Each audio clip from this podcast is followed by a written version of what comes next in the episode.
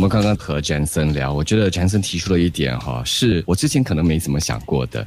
之前不是说父母亲很喜欢拿自己的孩子和别人的孩子比较吗？但是其实真正比的是什么？是不是比父母亲自己？你自己的能力，你自己怎么带孩子？说到底，是不是父母亲的自信心的问题？对，跟父母亲的自信心和给我们自我价值很有关系啊。今天如果身为父母亲，我们的孩子做的很棒，考试成绩很好，一切都很优越，我们就觉得自己已经尽责了，我们自己就觉得自己父母亲做的非常好。可是如果孩子有哪一方面做的不好，包括可能健康不是非常理想的话，我们也会非常自责，说自己做的不好。对，如果我们想为什么我们面对考试，让孩子的考试压力这么大？是因为我们对他的期望很高，然后我们追根究底，期望的来源在哪里呢？期望的来源在于，在很多年前，可能父母亲自己的成长过程哦，有很多未完成的事项，有很多不足，有很多没有满足到的需要。我们比如说呢？如果你从小呢没有什么机会学乐器的话，哎，今天你做了父母亲，我告诉你，你的孩子学的乐器就多了。哦，对，是吧？对啊。如果你从小呢没有什么机会，没有说补习啦，然后成绩欠佳啦，哎，今天你的孩子呢一定是补到非常足的，是吧？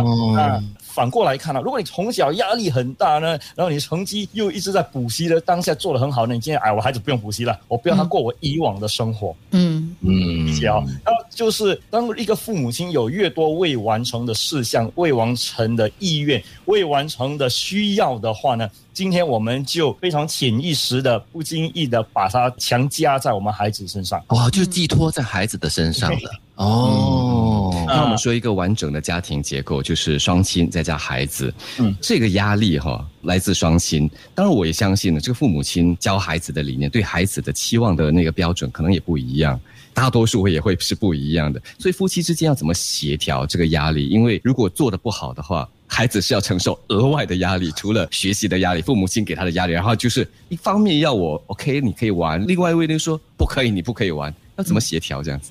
因为父母呢是两个不同的个体嘛，而且他们有自己的理念、自己的价值观，他们来自不同的家庭，然后他们来到一起呢，组织一个小家庭呢，一定会有不一样的见解和看法。嗯，首先呢，是你和父母亲或者妻子和老公之间要非常有沟通。像我和我太太一样，我尊重我太太的看法，她尊重我的看法。你这个词霸怎么尊重？啊，词霸要在适当的时间做出适当的沟通，才有适当的影响力。嗯，啊，对吗？举个例子。啊，举个例子，当情绪在很高亢的时候呢，你就不要去再说了。火上添油了，不可以火上加油啊！啊，对对对，那个火没有很大的时候呢，哎，你就可以去说说一下。而且有时候呢，是在你自己亲身。我们叫用自己做一个榜样的时候，我怎么样沟通，我怎么样做，让孩子看到。其实孩子都在学习的，孩子都在当模仿的啊，模仿都在模仿你。而且呢，孩子也有间接的让你的能量受影响。什么叫能量受影响？哈，今天如果你压力大的话，而且你觉得他考试非常重要，而且你压力很大的时候，他的压力会更大，因为他可以感受到你的能量。今天如果他上考场的时候，你给他的是一种，诶，我是很淡定，我很有信心，我很轻松，我很乐意的送你去考场，啊，为你加油。诶，他就可以感受到你这股信心。嗯，所以啊，去考场这几个星期或者几天到几个星期，诶，家长要怎么样给孩子们加油？这是其中一个办法。哦，所以父母要懂得演戏了，演技要好才可以。所以不要演哦，你的心里面哦是千军万马的在奔腾哦，但是你的表面上还是要冷静的哈，平稳的哈。如果你里头是千军万马在奔腾啊，然后你在演戏呢，孩子也是可以感觉到，真的？啊，是孩子也是可以感觉到的。很多时候是从你的那个沟通的那个反应啊，比如说我孩子拿了个成绩单回来啊，他拿了一百分，他考了九十七分。嗯，哎，九十七分，然后呢，一个家长就会说，嗯，OK，哎，考得很棒，嗯，哎，怎么做的这么棒？然后一个家长就会说，哎，为什么只考九十七分？那三分跑到哪里去？三分一定是你不专心，对不对？没有在检查，对不对？我什么时候跟你讲过了多少次了？一定要再检查，检查，检查。你看，这这是虎妈了虎妈的幸运有千里。不过那个是很正常的反应啊，像我们父母亲也是这个样反应啊，我们的爷爷奶奶也是这个样子反应，是一样的。然后当下呢，我就察觉到我自己，我的孩子拿九十七分回来的时候，哎，我的感觉是怎样？哎，喜。悦的吗？我要说出的第一句话是什么？可能我说，哎，为什么那个三分跑去哪里？我就会哎克制自己一下，哎，不要说。现在怎么样？你那九十七分的感觉如何？你有什么想法？你学习到什么啊？那就是自我察觉力之下可以说出的比较正面的对话。